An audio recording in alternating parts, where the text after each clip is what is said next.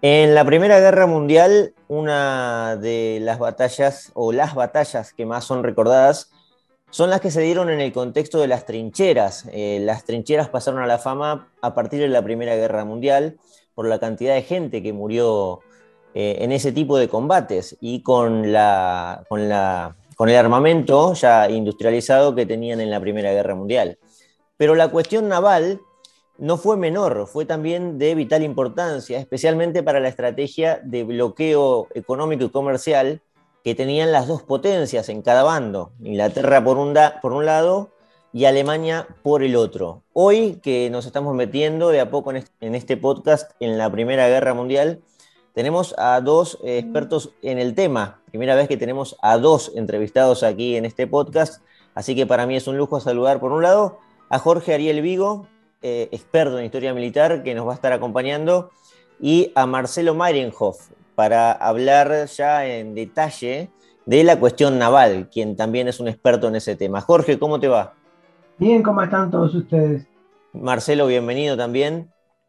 Bueno, muchas gracias por la invitación, encantado. Un placer, un placer. El placer es mío y el de los oyentes, por supuesto. Como hicimos, eh, como hacemos generalmente, el contexto es clave para entender la historia y estamos posicionados en el inicio de la Primera Guerra Mundial, sabiendo que la, batalla más relevante fue Jutlandia, pero que eh, en el fondo hay un contexto, una estrategia de cada bando y un contexto que tenemos que explicar, Jorge. Sí, em, la Primera Guerra Mundial estalla por un tema de, digamos, falta de espacio eh, comercial y político dentro de Europa. Ya lo había vaticinado esto Bismarck, eh, incluso antes de dejar de ser canciller alemán, en el sentido de que el efecto que había provocado la revolución industrial en los principales países europeos había sido de crecimiento pero ese crecimiento exigía, por un lado, mayor cantidad de recursos para la industrialización y, una vez industrializados los recursos, mayor cantidad de gente, es decir, un mercado más grande para poder colocarlos. Eh, esa competencia entre esos países impulsó el imperialismo colonial europeo, pero claro, eh, el foco caliente era en las metrópolis. Alemania estaba creciendo eh, y quería vender más en Europa también, lo mismo Francia o lo mismo Inglaterra o cualquier otro país europeo. Eh, eso no tenía una solución práctica, o política, o acuerdos, o lo, que se hubiese querido plantear. Es decir, cada país estaba insuflado por el progreso, una, idea muy fuerte desde fines del siglo XIX. Entonces, claro, ninguno se iba a detener. En ese contexto, para eh, enfocándonos hacia dónde vamos, por ejemplo, Alemania, eh, a impulso del Kaiser Guillermo, eh, empieza a desarrollar una potente fuerza naval. Tengamos en cuenta que cuando una nación desarrolla una fuerza naval militar, lo hace porque tiene y está desarrollando una fuerza mercante. Es decir, las flotas están hechas para proteger las rutas navieras, no en principio para pelear entre sí. Es decir, ahí hay una estructura de guerra naval que está basada precisamente en eso. El Kaiser Guillermo se volvió un fanático de estas construcciones, eh, cometió algunas faltas sociales, eh, porque, por ejemplo, en una revista naval en Inglaterra, no solo se apareció con el uniforme de almirante o de gran almirante eh, británico, sino que además quiso este, dirigir a la flota en medio del desfile. Eh, pero son cosas de Willy. El Kaiser era muy expansivo personalmente, era un hombre muy inteligente, pero era incapaz de traducir su inteligencia en hechos y en palabras correctas o coherentes. Así que había un crecimiento muy fuerte, ese crecimiento naval preocupa a Inglaterra. Inglaterra ya ha evaluado que para 1920 aproximadamente, a ese ritmo, Alemania podía alcanzar el nivel militar y mercantil de la flota británica. Así que además del conflicto comercial básico y político, existía focalmente un conflicto naval. La guerra, como todos sabemos, estalla por una... Es difícil decir una nimiedad local a un homicidio, pero realmente es así. La muerte del archiduque Francisco Ferdinando en, Sarajevo eh, detona una guerra que todos estaban esperando y para la que todos estaban preparándose. dato importante ese, ¿no? Que todos estaban en una carrera armamentística, atentos a lo que podía pasar. Sí, y no solo eso, es decir, había alianzas preestablecidas, había planes militares hechos, es decir, estaban todos como, como a la expectativa de que eh, de cuál era el motivo para hacer estallar la guerra. Y este asesinato lo dio. Que repito, era un asesinato que en última instancia era un problema local del imperio austrohúngaro, pero que todos aprovecharon para este, intervenir en la guerra. ¿Qué sucede en el campo naval? ¿Cuál de, de toda la gran estrategia de guerra, hay una estrategia dedicada a la parte naval. Básicamente, tanto Inglaterra como Alemania, que son las dos grandes potencias navales, eh, y no estoy desmereciendo a Francia, pero Francia eh, está mucho más preocupada por las operaciones terrestres, ya que la guerra se lleva prácticamente en su territorio, y sus buques están dedicados a proteger su propio comercio, sus propias costas, es decir, tiene una actividad bastante más limitada. Eh, entonces, alemanes e ingleses lo que proyectan es, a través de, sus fuerzas navales, bloquear a su enemigo y, digamos, sitiarlo por hambre o hacer que se rindan por hambre. Eh, para esto, por supuesto, los submarinos del lado alemán tienen mucha presencia eh, y para las fuerzas eh, aliadas, las fuerzas británicas, la gran presencia es la de la flota de superficie. Eh, pero de todas maneras, para resolver quién podía aislar a quién, había que combinar esto. Es decir, los submarinos cumplieron una muy importante tarea, pero quien pudiera restringir la fuerza de superficie del otro iba a poder campear sobre los mares y reforzar el bloqueo que quisiera hacer a su enemigo. Eh, eso es lo que lleva a la batalla de Jutlandia, que tiene dos o tres batallas este, preliminares de intento de encontrarse las dos flotas y alguna pequeña después de Jutlandia. Em, no vamos a contar para mantener el secreto de cómo resultó Jutlandia, pero para que la gente tenga una idea del efecto que tienen estos gigantescos bloqueos. Y de hecho, a mi modo de ver, el bloqueo británico es uno de los puntos fundamentales para la derrota alemana.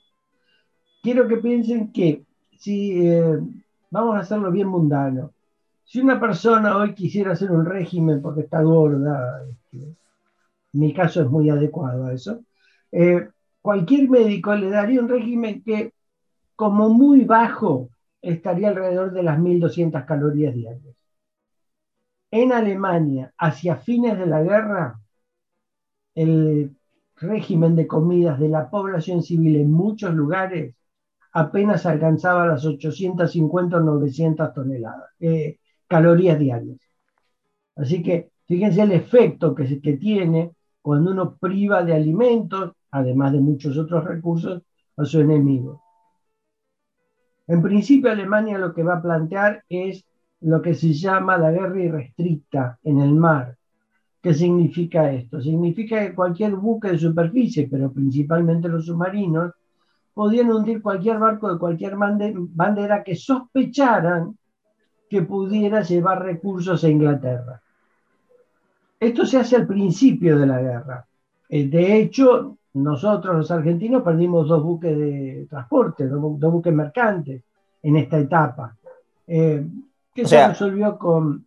Perdón, perdón Jorge, y ya también lo meto a Marcelo porque este contexto es clave para entender, ya, ya lo has aclarado, Inglaterra tiene más poder de superficie, Alemania el tema de los submarinos eh, le sacaba, bueno, diferencia a Inglaterra y ahora quiero que lo explique Marcelo, pero ¿El comercio que se bloquea es especialmente el del Canal de la Mancha, el del Mar del Norte, o estamos hablando de que hay presencia naval de bloqueo en otros lugares marítimos de Europa, rodeando Europa, por ejemplo?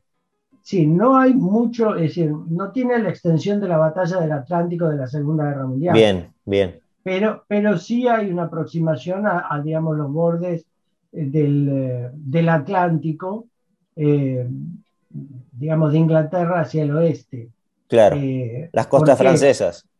Las costas francesas y las costas de Irlanda, porque no nos olvidemos que los canales, los puertos de alrededor de Liverpool eh, son muy importantes para Inglaterra. Así que muchos buques entraban desde, la, desde el Atlántico Alto, digamos, desde el norte, norte de Irlanda. Así que ahí también hay operaciones de submarinos eh, alemanes. E, es toda esa la salida de Alemania, que es, de hecho, geográficamente, la única salida que tiene al mar, porque Alemania además no tenía un gran poder colonial como si ocurrían con otras potencias. Después está el problema de que el imperio austrohúngaro, que es probablemente la chance que, que, en algún momento tuvo Alemania para salir por el sur, ¿no? por el mar Adriático, si no me equivoco, eh, se quiebra cuando Italia se mete del lado de las, eh, bueno, del lado aliado, del lado de, Francia y de Inglaterra.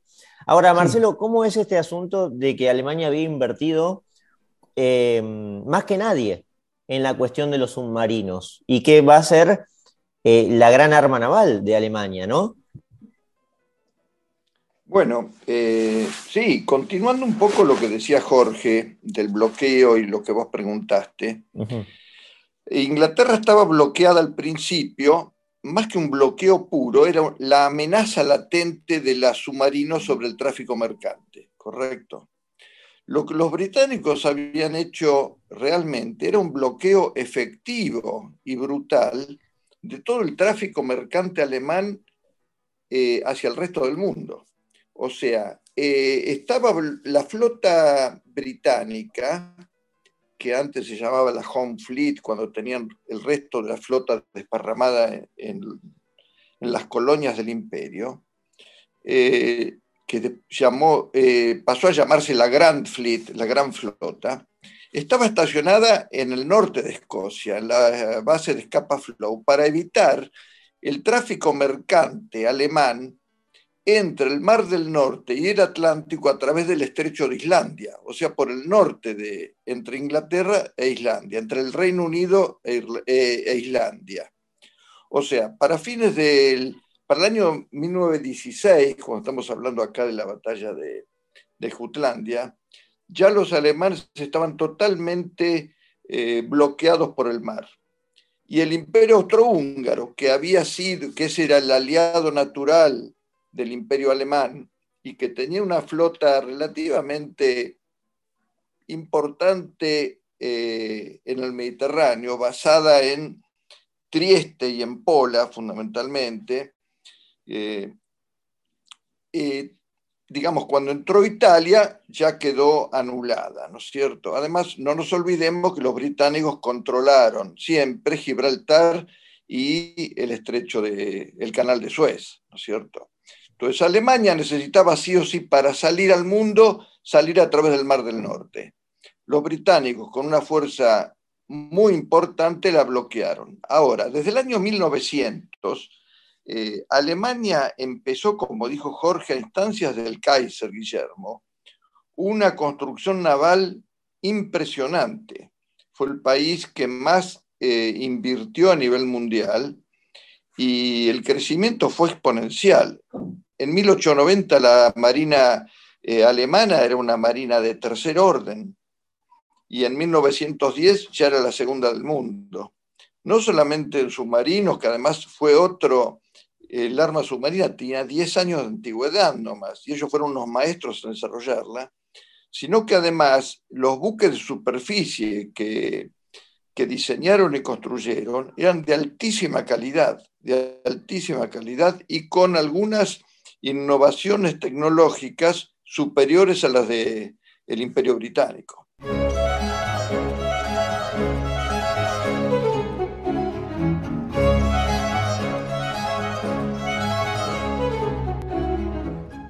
Bien, ahí está, ahí está aclarado el, tema de eh, que, bueno, ahora Alemania le podía plantar cara a eh, el rival en el mar, pero como han explicado ya, esto era una, una guerra de bloqueo también, más que nada no de enfrentamiento, que se da, por supuesto, en Jutlandia, que, ya vamos a analizar, pero eh, hubo otras, otros em, escenarios donde no hubo batallas navales, pero sí intentos de desembarcos, ¿no? Está el intento del desembarco en el Imperio Otomano, el intento inglés, Marcelo, o, Jorge, quien quiera, que, fue, malo, ¿no? No le hubo algunas batallas, hubo algunas batallas navales eh, no espectaculares como Jutlandia, un gran enfrentamiento, pero estuvo, eh, estuvo la batalla de, ay, ahora me olvidé el nombre, acá en la costa chilena, este, coronel.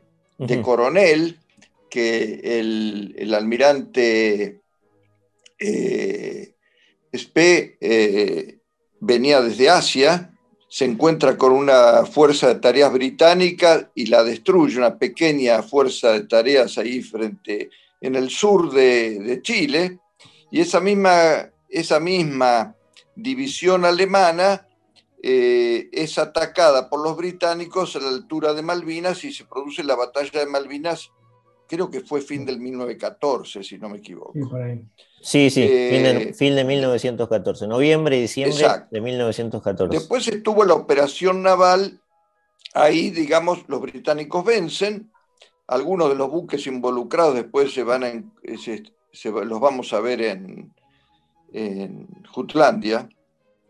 Este, los británicos tienen la operación de desembarco en el Imperio Otomano, sobre todo el británicos y franceses, los británicos con fuerzas eh, de Lanzac, australianos y neozelandeses, en, eh, ahí en la península de... Eh, de Anatolia, ¿no es? No, no, no, es una pequeña península de Ganímides, ahí que sería la, el margen norte del, del estrecho del Bósforo. ¿Correcto? Esta es la batalla de Galípoli, puede ser, para que nos Claro, Galípoli. Hay una, una operación anglo-francesa, pensaron desembarcar para tratar de llegar a Constantinopla, ¿no es cierto? Eh, los turcos tenían muy protegido el estrecho de, los Dardanelos, eh, con artillería y con minas, y, no, y esta flota no pudo pasar, fue un desastre. Les hundieron eh, buques a los franceses y a los británicos y después fue un desastre la campaña terrestre de las tropas este, coloniales británicas y francesas en, en, Ganímides. Si un día querés eso, después Jorge seguramente te lo puede desarrollar mejor que yo. Pero, claro, claro, claro. Este, sí, eh, fue, un, eh, fue un fracaso. El, el primer lord del almirantazgo, en ese momento era Winston Churchill, que era un joven político ascendente todavía, y que era al mismo tiempo eh, primer lord del almirantazgo durante la batalla de Jutlandia. Y previo a Jutlandia, como dijo hoy Jorge, hubo algunos este, enfrentamientos eh, menores, menores comparados con Jutlandia, pero también bastante importantes, ahí en el Mar del Norte. Hubo un intento alemán se bombardearon unas ciudades inglesas que dan sobre el Mar del Norte. Todo esto con qué objetivo, que era el objetivo también de la batalla de Jutlandia, atraer parte de la flota británica, no la totalidad, sino una parte, para generar un combate de superficie con mayor poder de fuego de los alemanes en ese momento e ir de a poco eh, erosionando la capacidad de superficie inglesa, porque ellos sabían que no podían en un enfrentamiento total de flota contra flota oponerse a la Marina Real. ¿Correcto? Entonces, ¿qué trataban de hacer? Estas incursiones para obligar que algunas eh, operaciones británicas salieran como represalia y atacar. Ahí se produce, creo que, eh, la batalla del Banco Dodger, este, que era, los británicos tenían básicamente dos fuerzas muy importantes en las islas. la gran flota, basada en el norte de Escocia, en las Islas Shetland, en Scapa Flow, y después una división de, de cruceros de batalla y cuatro acorazados muy modernos en Escocia al mando del almirante Beatty. Que bueno, eso era, lo que ellos querían atraer a Viti para destruirlo y así bajar el poder de fuego de los británicos. Oh, a ver, para, que se entienda, hay, eh, Alemania está eh, en, una, en un escenario donde tiene que revertir la, eh, bueno, el, éxito, o no sé si el éxito, el buen bloqueo, para que se entienda, que está llevando adelante Inglaterra, que como dijo Jorge, con el diario el lunes, fue crucial, evidentemente. Ahora, antes de llegar a Jutlandia, que estoy haciendo una previa larga de Jutlandia, em, ah, está el incidente con submarinos, que era, eh, eh, eh, no era el, única, el único armamento naval de Alemania, pero sí era uno importante. El evento de la guerra restricta que planteó también Jorge, donde hay buques mercantes que son derribados como sospechosos de llevar armamento o alimentos a Inglaterra. Hay dos de ellos. El, más conocido, el más conocido es el Lusitania, que es eh, eh, donde llevan tripulantes norteamericanos en mayo de 1915. Y hay otro eh, derribamiento, no sé si está bien dicha la palabra, ustedes que saben de... Sí, hundimiento. No, el, hundimiento. el hundimiento del Sussex o Sussex en marzo de 1916, es decir, tres meses antes de la batalla de Jutlandia. Muchos dicen, el evento del eh, hundimiento del, Lusitania, un transatlántico que llevaba norteamericanos que murieron, hizo que Estados Unidos se meta en la guerra, en la Gran Guerra, porque no era guerra mundial hasta ese momento. pero no, no fue tan así. ¿no? no, no, fue tan así. Eh, digamos, eh, hay que ver también cómo, quiénes eran los comandantes de las flotas en su momento. al principio de la guerra, la flota alemana eh, creo que era el almirante Hipper, si no me acuerdo, Jorge. Eh, el, comandante había decidido hacer una, campaña con submarinos. Tenemos que tener en cuenta que los submarinos de la Primera Guerra Mundial eran bastante primitivos, no tenían una gran capacidad de, inmersión. ¿No radar? ¿Radar tenemos? No, tampoco. No, no, no, el radar mediado de la Segunda Guerra. Claro, claro. Eh, y, pero eran muy efectivos eh, plantando campos agresivos, agresivos eh, de minas, minado ofensivo. Habían minado todo el norte de Irlanda, habían minado accesos al canal de Irlanda tanto por el sur como el norte, para, y ahí hundieron inclusive un acorazado británico con una mina, inclusive del lado del Mar del Norte también. Después cuando, en, creo que principios del 2016, asciende a comandante de la gran flota de ultramar eh, alemana, el almirante eh, Scher, Reinhard Scher. Él eh, cambia un poco la estrategia porque él dice, para liberarnos del bloqueo tenemos que erosionar a la gran flota británica. Entonces, manda de vuelta a todos los submarinos a Alemania para empezar a utilizarlos en forma táctica como un arma de guerra contra la Royal Navy.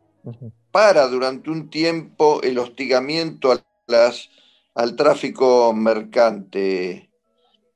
Y ahí empiezan, en la batalla de Jutlandia, tiene un planeamiento inicial de utilizar los submarinos como eh, scouts, como exploradores, y como también, eh, ¿cómo se dice? Eh, ay, no me sale la palabra. Skirmish. como escaramuzadores, batidores. Escaramuzadores, claro, generar conflicto en la, salida de los de los puertos británicos, ¿no es cierto? Mm. Pero bueno, no sé, si querés largamos con Jutlandia. No, sí, tenemos, tenemos que ir con Jutlandia, sí. Eh, han mencionado Ya, ya, te dejo Jorge, han mencionado a dos de los comandantes del lado alemán, Reinhard Scheer y Franz von Hipper. Así que, Jorge, te dejo. Habría que explicar quiénes son estos personajes también, ¿no, Jorge? Sí, eh, yo que daría un, pequeño paso atrás respecto de Lusitania. Ajá, sí. El, problema, digamos, de Lusitania sí fue un incidente importante para Estados Unidos a nivel popular, pero tiene un problema en Lusitania, y es que Lusitania tiene una curiosidad. Lusitania lo hunden con un solo torpedo que le vuela toda la parte baja de la proa. Es decir, por el tamaño del buque y la potencia del torpedo, eso era imposible de hacer, por lo que se supone, y hay investigaciones, este, digamos, amañadas, por decirlo de alguna manera, eh, que ese buque llevaba munición de guerra para Inglaterra. Claro. Así que eso era un incidente difícil. Eh, Estados Unidos va a entrar después con lo que se llama el telegrama Zimmerman, Claro, la famosa invitación a México a unirse a Alemania en la guerra. Sería, eh, sería otro tema para charlar eh, el, involucramiento de Estados Unidos. Claro. Pero es un tema muy interesante. Sí, y, en lo que vos decías del hundimiento del Sussex, del crucero, lo que implica es la muerte del, eh, del ministro de guerra británico, la muerte de Lord Kitchener que realmente no fue más que un accidente, en el sentido de que, bueno, encontraron al crucero y lo hundieron. Hubo, se tejieron historias sobre intentos de homicidio y demás, pero es un poco rebuscado para asesinar a un hombre, hundir un buque. Me parece un poquito mucho. Es, es eh, muy interesante también. Hubo un segundo a Lusitania que, mm. bueno, no sé, con, con el Sussex también quizás pasó, que eh, Alemania publicaba en los periódicos norteamericanos que no vayan civiles, ¿no? Que no vayan civiles en esos, en esos eh, barcos, porque, bueno, inevitable, pero sí. Claro, lo que va a pasar después de Lusitania, el Sussex y demás, y este cambio de actitud del, comandante de la flota alemana, es suspender esa guerra irrestricta, incluso en instancias del, del, del canciller alemán. Eh, Después de Jutlandia, y cuando virtualmente se hagan cargo del gobierno entre Hindenburg y Ludendorff, esa guerra irrestricta va a volver. Así que hay un periodo intermedio, como bien explicó Marcelo, en que los submarinos van a tener, no van a dejar de hundir buques, pero van a tener mayores este, precauciones para hundir buques eh, civiles y van a ser utilizados más dentro de la estructura militar de acciones militares. Esa va a ser la diferencia.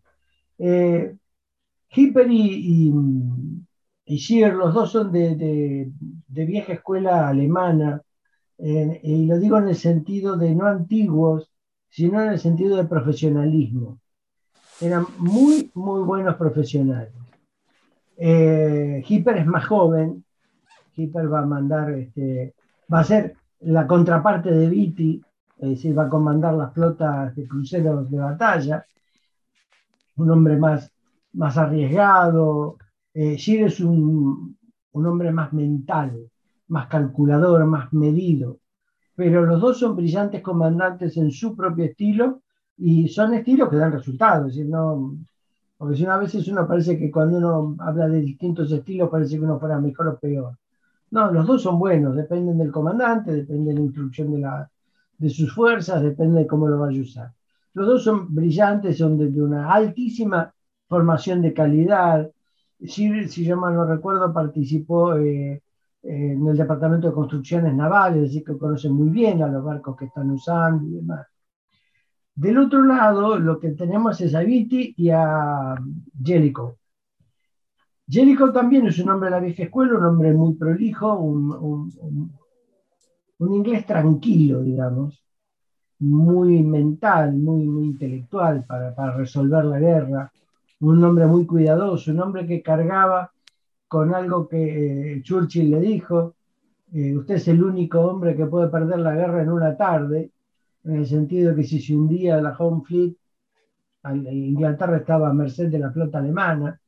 Eh, un hombre, la verdad, que también muy serio y muy prolijo algunos lo, critican por tal vez ser este, demasiado, eh, la palabra no sería reticente. Cauto, ¿no? Cauto, eso. Tal vez demasiado, exactamente, demasiado cauto en algunas acciones, que en Jutlandia algo tiene que ver en la parte de la persecución. Y Viti es, es un buen profesional, pero es más bien un playboy naval. Es un hombre que toma la guerra más como una aventura, eh, no es, eh, digamos, no es que no conozca la profesión, pero la toma con un poco más de liviandad. Eh, que en parte podría uno decir, sí, bueno, está bien, comanda los cruceros de batalla, es la flota más arriesgada, más lanzada, la más veloz, pero tiene sus desprolijidades ahí. Eh, una de las cosas más famosas es su comandante de artillería, en estos buques eh, el combate se hace por fuego y a distancia. Así que la capacidad de tiro de los buques y su entrenamiento es fundamental. Bueno, en la flota de cruceros de batalla británica eso es bastante débil. No son ciegos para tirar, pero no tienen la debida instrucción. Entonces el jefe de, de, de los artilleros de, la flota de Vitti, eh, la verdad que era uno de los peores artilleros británicos. Y Vitti lo conservaba porque era amigo de él. Así que eh, la mayor parte de los éxitos de fuego de la flota de cruceros de batalla se debió a la capacidad de los artilleros individuales de cada buque y no del comando superior. Esto no quita que Vitti este, haya sido un buen marino, pero también hay un pequeño detalle. Vitti tenía mejores conexiones políticas que Jellicoe y era más simpático. De hecho, después de la batalla de Jutlandia, eh, yo no, me acuerdo los cargos específicos, pero digamos que eh, a Jellicoe lo nombran eh, duque y a Vitti lo nombran conde, que es un cargo honorífico superior y sin embargo el que carga con toda la gran operación y el gran comandante Jellicoe.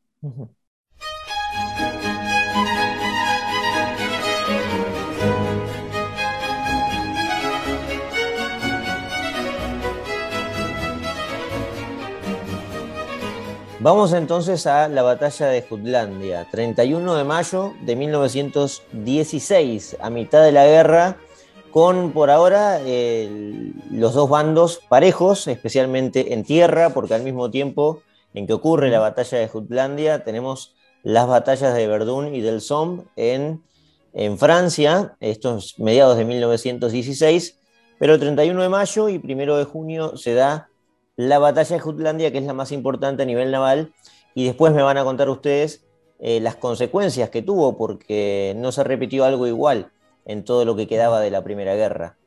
Eh, ¿Por dónde empezamos para entenderla, Marcelo? Sin, sin, sin eh, los detalles puntillosos, pero ¿por dónde empezamos para sí, La idea, básicamente, lo que hablábamos hoy, básicamente, ¿cuál era la idea?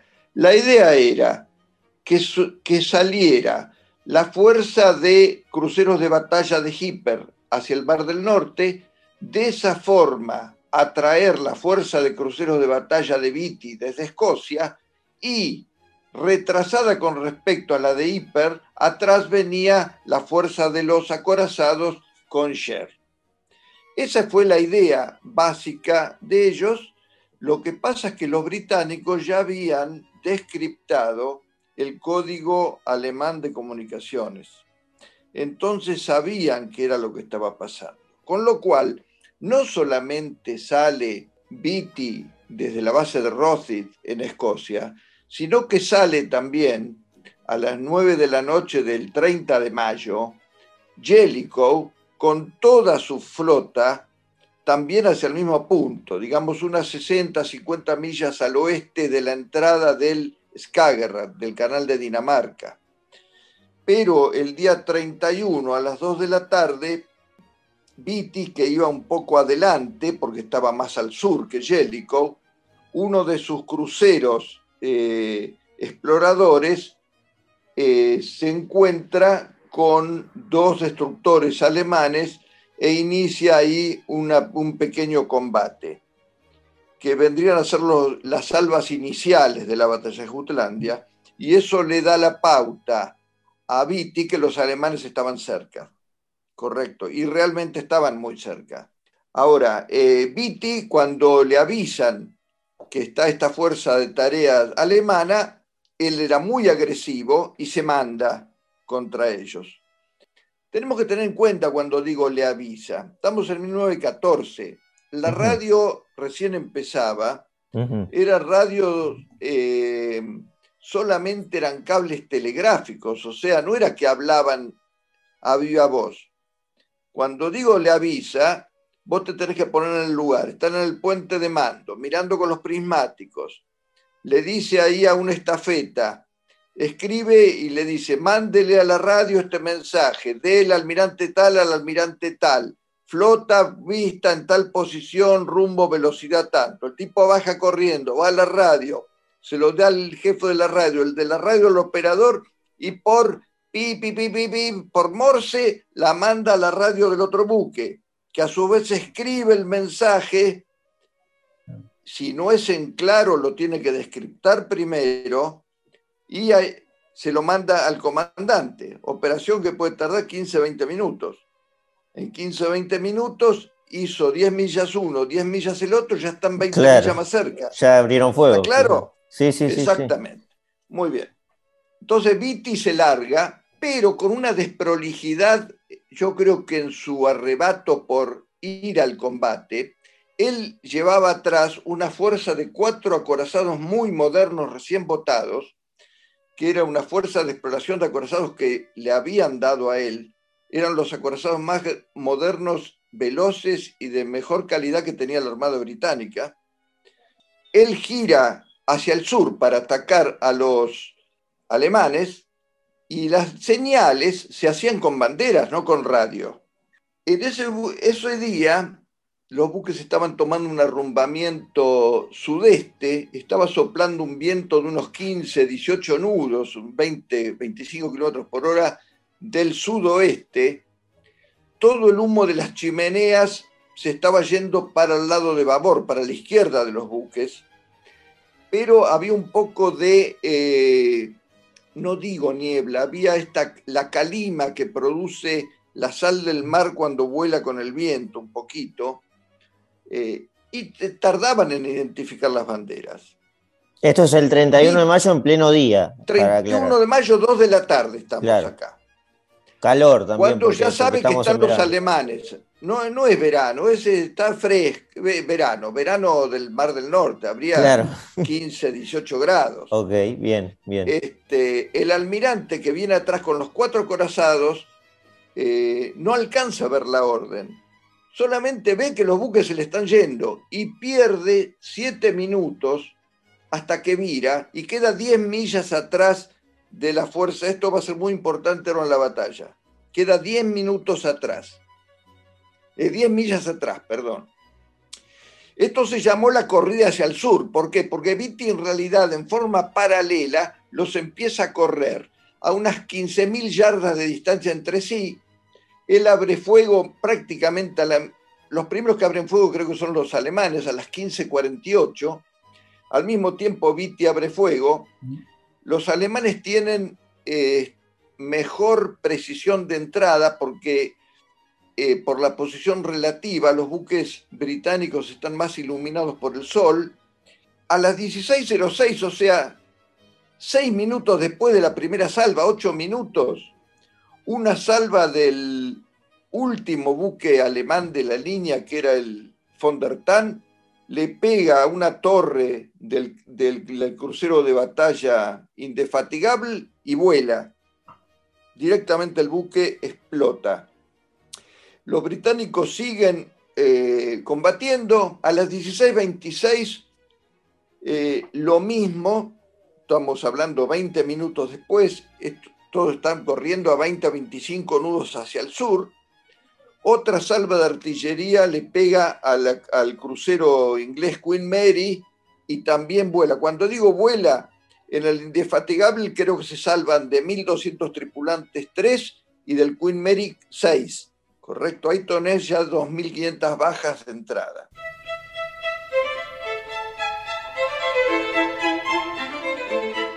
O sea, Alemania entró, entró ganando al partido, teóricamente. Sí, sí, entró, entró ganando totalmente. Además, eh, los buques alemanes eran un poco más lentos que los británicos y tenían mejor protección y mejor contramedidas, eh, mejor capacidad de, de asumir daño.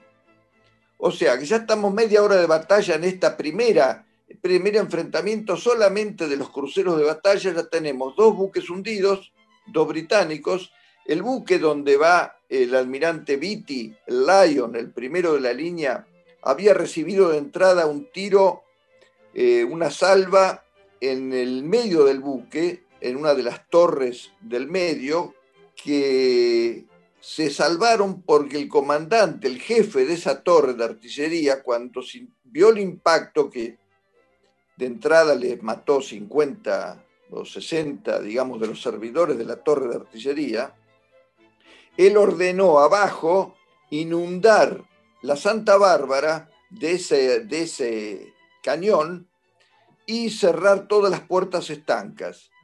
Bueno, ese acto, de, eso lo hizo ahí, de acuerdo a los testigos, ya estaba todo quemado y había perdido una pierna en el ataque, ¿no? Y eso cuando explota toda esa columna de fuego desde la torre hacia abajo, hacia la Santa Bárbara, el hecho de que haya inundado la Santa Bárbara y la haya cerrado salvó al buque. Los otros dos que no lo hicieron volaron por el aire. Este, bueno, mientras ya pierde dos buques de los seis que tenía Viti, de los seis cruceros rápidos, los acorazados que venían atrás recién ahí empiezan a tomar contacto porque venían a gran velocidad y atacan al Fondertan y al Molke, que son los últimos dos buques de la línea alemana, les producen algunas averías y medio se retiran de la línea. En ese mismo momento, ahí Viti ve que está la fuerza de acorazados alemana enfrente, los ve. Entonces ordena otra vez virar, cambiar el rumbo y volver hacia el norte. ¿Ok? Y ahí empieza Viti a correr hacia el norte. Los acorazados que venían atrás empiezan a recibir el fuego de la línea de, de los alemanes y también ahí pegan la vuelta hacia el norte. Ahí empieza una corrida hacia el norte. A todo esto ya había llegado a la zona el almirante Jellicoe con sus 28 acorazados. Y él desesperadamente decía, ¿dónde están? Él sabía que había un combate, se veían los resplandores, pero él no sabía exactamente dónde estaba el enemigo, qué rumbo tenía, qué velocidad y cuál era su disposición en el campo, en la, zona de la batalla, ¿no es cierto? Ahí a las 5 de la tarde eh, mientras el almirante Viti, eh, mientras el almirante Jellicoe arma la T, al sur siguen estos combates, así estas escaramuzas independientes entre los buques de eh, Viti que venían subiendo, que venían subiendo, después se encuentran ahí que entran en ese lío, porque imagínate, están la cantidad de buques en un lugar tan pequeño, aparece una fuerza de, cruceros, eh, también de batalla, al mando del almirante Hood, que entran en la batalla y quedan muy expuestos un momento en solitario ante toda la fuerza de Gir que aparece, y ahí también explota inmediatamente el crucero eh, Invincible con el almirante Hood a bordo, y mueren todos los tripulantes. Eso se, llamó la batalla de, eh, Windy Corner, la esquina ventosa. Ahí se cruzaban buques, se tiraban torpedos, acorazados contra destructores. Ahí se iban pegando mutuamente mientras las dos grandes fuerzas se estaban desplegando. Cuando el almirante alemán Hipper ve que, los ingleses le están cruzando la T, vira hacia el sur, se escapa, no va a caer en la ratonera. Entonces ahí recibe el fuego de algunos buques británicos eh, y se producen en ese momento unas chubascos, unas lloviznas los británicos pierden de vista la, fuerza principal de los acorazados alemanes y ahí Hipper hace un giro de 360 grados y vuelve a atacar otra vez y se vuelve otra vez hacia la flota británica. Porque lo que quería era, no quería quedar atrapado en un lugar que no pudiera escapar después. Bueno, ahí se producen otros combates, varios buques reciben fuego mutuamente británicos contra alemanes, pero por la disposición y por los movimientos de la flota alemana, la mitad de los buques ingleses prácticamente no entran en combate de la fuerza grande de acorazados, ¿no es cierto? Quedan atrás. Ahí el almirante Hipper vuelve a pegar otro giro y empieza a correr hacia el sur. Entonces, a las seis de la tarde cae la noche, entonces van todos los acorazados ingleses rumbo sur, a su derecha, digamos, hacia el oeste, los alemanes, que no se ven mutuamente. Imaginémonos de noche, ya empiezan algunas llovinas, algo de niebla, todos los buques con las luces apagadas, nadie ve a nadie, no hay radar, no hay nada. ¿Correcto? Entonces, eh, el almirante Jellicoe, que además, como dijimos hoy, era muy cauto, él sabía que los alemanes tenían mejor adiestramiento para el combate nocturno, porque habían desarrollado unos sistemas de reflectores muy buenos y de munición iluminante que los ingleses no tenían. Entonces, eh, el almirante alemán, en vez de seguir esa línea paralela, escoltando, entre comillas, a los ingleses que iban hacia el sur, dijo, antes que se haga de día, yo me tengo que escapar de acá, porque en cuanto amanezca, me van a agarrar con los veintipico de acorazados y me destruyen. Entonces pega un nuevo giro y pasa por atrás de la flota británica. La cuestión que el almirante eh, alemán, con lo que le queda de toda su fuerza, se larga hacia la costa de Dinamarca, en forma perpendicular a la costa de Dinamarca, porque ya en esa zona empezaba todo el área minada de los alemanes, de los accesos a Alemania, ¿no es cierto?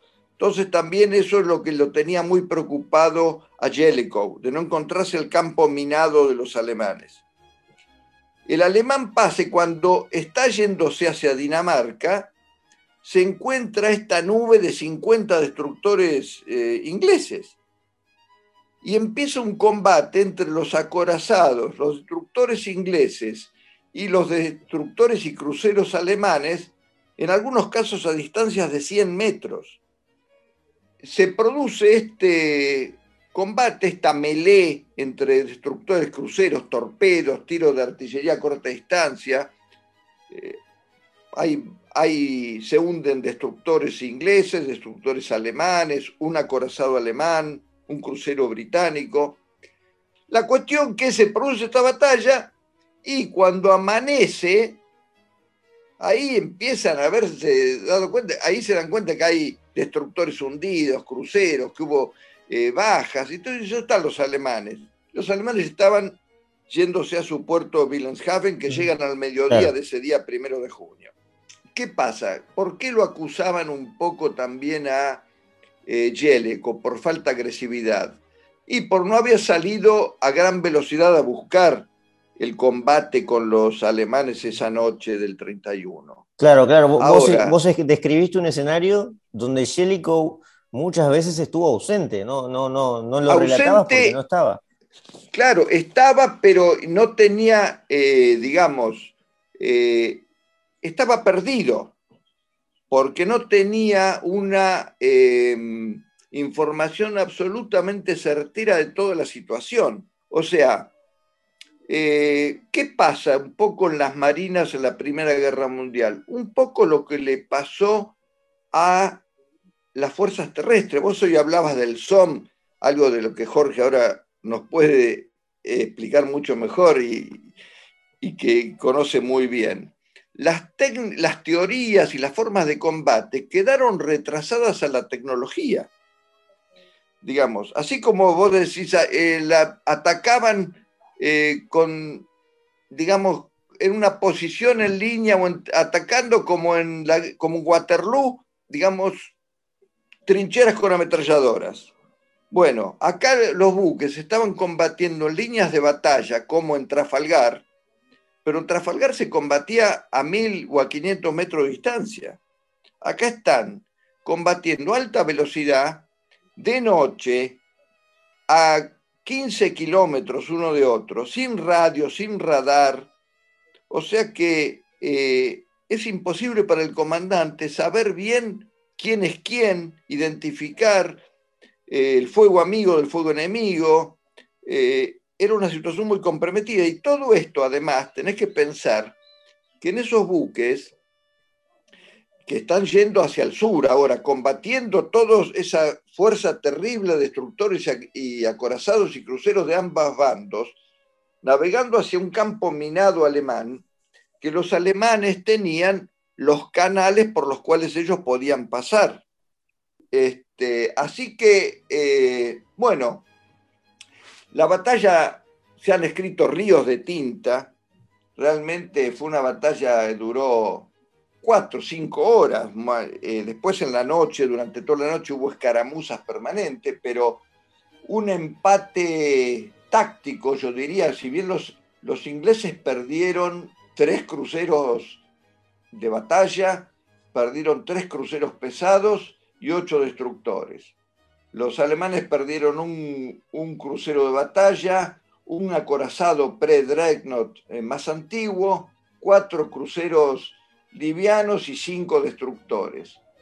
Los ingleses tuvieron 6.000 muertos más o menos y los alemanes 2.500. O sea, pareciera una victoria táctica alemana en cuanto a daños y a bajas, por supuesto. Claro, claro. Pero eh, desde el punto de vista estratégico, no lograron su objetivo. Eh, la Marina Británica siguió tan fuerte como era hasta el día anterior.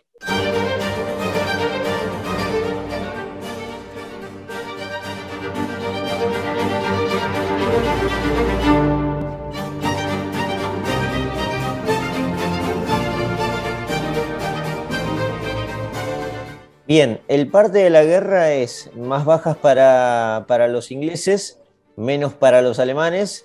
Como decía Marcelo, es una victoria táctica alemana, pero es una victoria estratégica de los británicos, porque mantienen el bloqueo y termina siendo un bloqueo decisivo que, como ha dicho Jorge al principio, haciendo una conexión entre el inicio y el epílogo de este episodio, el, hecho de que Alemania se quede con muchos, con muchos menos recursos que sus enemigos termina siendo la gran diferencia de la Primera Guerra Mundial, ya que eh, a nivel, bueno, a nivel de las batallas no hay un, fracaso estrepitoso de ninguno de los dos bandos, pero la cuestión de los recursos es lo que terminó afectando al imperio alemán y que, bueno, terminó perdiendo, perdiendo la guerra, perdiendo la corona, perdiendo absolutamente todo, básicamente, en el Tratado de Versalles. Pero bueno, eh, eh, Jutlandia es el cierre, porque después no hay grandes batallas, eh, Jorge o Marcelo, ya no hay grandes conflictos navales y todo se termina desarrollando con, en 1917, ya con el ingreso de Estados Unidos y con la superioridad numérica y, como hemos dicho, de recursos, Jorge. Así que, como conclusión, ¿qué podemos sacar de, lo que ha contado Marcelo y de la batalla de Jutlandia? Sí, acá lo que uno tiene que tener en cuenta es Jutlandia es buena para quien le la historia militar y para analizarla, y es darse cuenta que a veces el número no indica la victoria, sino que la victoria es una componente de muchísimos elementos. Acá lo que ha sucedido es, como dice Marcelo, tácticamente con los números, bueno, ganaron los alemanes, pero el problema que se va a generar a posteriori eh, es, por un lado, también lo ha dicho Marcelo, la flota británica está intacta y la alemana, que no ha sufrido tantos daños, empieza a sufrir lo que vos acabas de mencionar, que es la falta de recursos. Es decir, ya no hay tanto combustible, ya no hay tanto acero para reparar los buques. Entonces es, es mucho más complicado volver a poner toda esa fuerza naval en el mar. A eso hay que sumarle que en la flota, como también está pasando en otros ejércitos, en, distintos frentes, en la flota alemana lentamente van a empezar a aparecer, digamos algo así como soviets. Es decir, soldados, marinos, que se van, marineros que se van a reunir y van a empezar a protestar y no van a querer volver a embarcar. Pero también hay que tener en cuenta que no es que no van a querer embarcar y el reclamo es meramente político, sino que se dan cuenta que no pueden embarcar en esa condición. Es decir, el reclamo es este, bastante racional, que es lo mismo que sucede en las huelgas en el frente occidental. El soldado, la huelga del frente occidental no implican cobardía del soldado, sino que el soldado, después de tantos años de guerra, sabe que los planes eran malos y por eso no quiere combatir. Entonces, se van juntando un montón de cosas que en el caso de una flota es muy problemático. Es muy problemático. La flota es un aparato militar mucho más delicado, digamos, que un ejército. Tiene mayor contenido técnico, mayor contenido tecnológico, mayor dedicación de los tripulantes de todo nivel.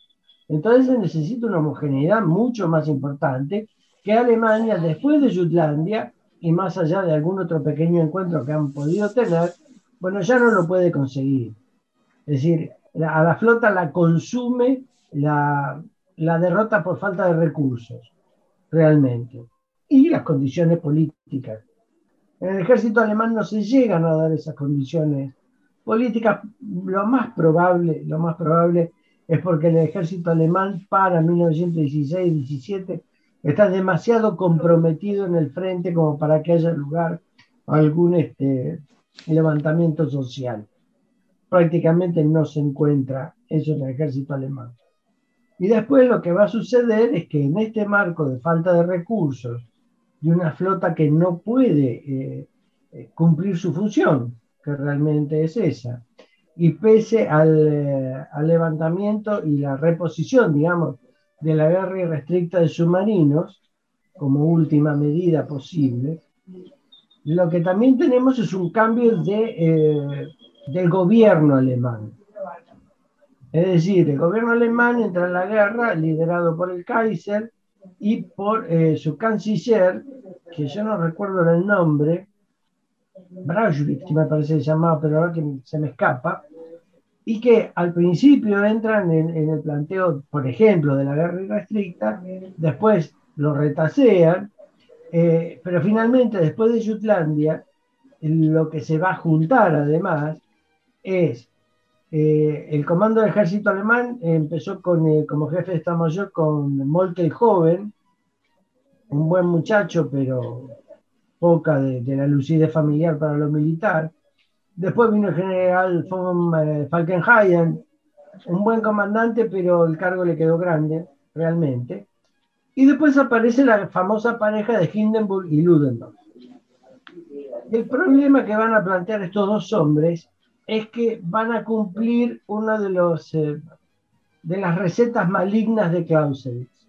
Van a transformar el gobierno alemán para la guerra en un gobierno exclusivamente de guerreros. No van a evaluar correctamente a la población y no van a, a dar lugar a decisiones políticas. Entonces van a transformar en la guerra en una guerra por la guerra misma lo que se suele decir una guerra de maniobras puras que no tienen objetivo político porque no lo pueden construir. Yo creo que acá la mayor culpa la tiene Ludendorff, porque Hindenburg, este, y después lo demostrará eh, cuando sea presidente, ya está demasiado grande, ya no tiene muy claro lo que está sucediendo. Como te digo, Hindenburg cumple la, maldición de, de Clausewitz, porque esto lo dijo, no lo hagan porque va a ser un desastre. Eh, y claro, los pocos recursos que tiene Ludendorff los va a desgastar en la última ofensiva, que es un conjunto de cinco o seis ofensivas que se llaman las batallas del Kaiser, las Kaiserlach, eh, que tienen distintos nombres. En el verano, ¿no? En el verano de 1918. Exactamente, es el, último gran esfuerzo, que incluso lo inicia bien, porque tiene buenos sistemas tácticos, pero eh, él comete un error de mando brutal, que es el logra una penetración en el frente aliado. La idea era mágica, era dividir ingleses y franceses y tratar de pactar la paz por separado era absurda. Se le ocurrió también a Hitler en la Sardena del 44. Pero cuando él logra la cuña, en vez de profundizarla para lograr mejores efectos, la ensancha y al ensanchar pierde potencia. Porque al tener un frente más grande y la misma cantidad de fuerza, la potencia se, disminuye. Eh, así que tenés la, la, la, Marina prácticamente fuera de combate. El ejército desperdiciado en estas últimas oportunidades. La Fuerza Aérea que sigue cumpliendo las misiones como puede, pero ya tampoco tiene potencia. Y se le han ido muriendo muchos de los haces. Entonces, eh, aquí lo que queda es lo que va a hacer Ludendorff, que va a ser presentarse al Kaiser y decirle, Majestad, pida la guerra, porque la frase es, el ejército ha hecho ya todo lo que pudo, pero realmente Alemania había hecho ya todo lo que había podido. Es decir, La, derrota de la flota es tal vez el primer pie militar de derrota, eh, o tal vez de imposibilidad de acción militar, que indica la debacle que viene después. Absolutamente. Marcelo, ¿qué podemos agregar para cerrar a este eh, pantallazo de consecuencias que nos hizo Jorge? Bueno, no, prácticamente nada. Agregar un poquito el tema este de las rebeliones en, en 1917 ya empiezan las hambrunas en Alemania. Mm. Eh, además hay un tema que afectaba la, moral de la flota, porque los marineros, imagínate miles de marineros ahí en el puerto de Wilhelmshaven, en contacto con la población civil. Eh, es distinto porque el tipo que está en la trinchera en el día a día eh, cuidando el pellejo y tratando de, seguir vivo al otro día. Entonces, este, dos veces que la flota quiso zarpar, hubo motines, marineros que se iban de los buques, al final el almirante Sher decide que no salga más la flota, que no tenía sentido. Este, y como dijo Jorge, ya ni para combustible tenían.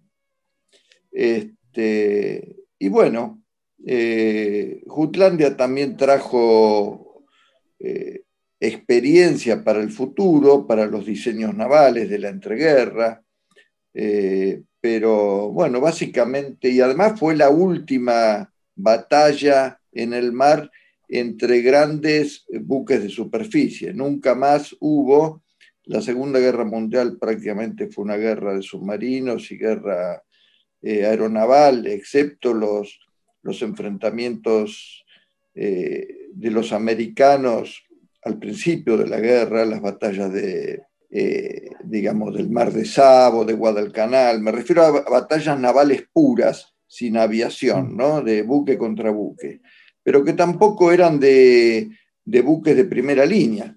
O sea, prácticamente fue la última vez que los acorazados tuvieron efectividad, se siguieron construyendo y mejorando, pero ya en la Segunda Guerra Mundial eran unas máquinas fabulosas que entraron ya obsoletas a un conflicto que las superaba. ¿no?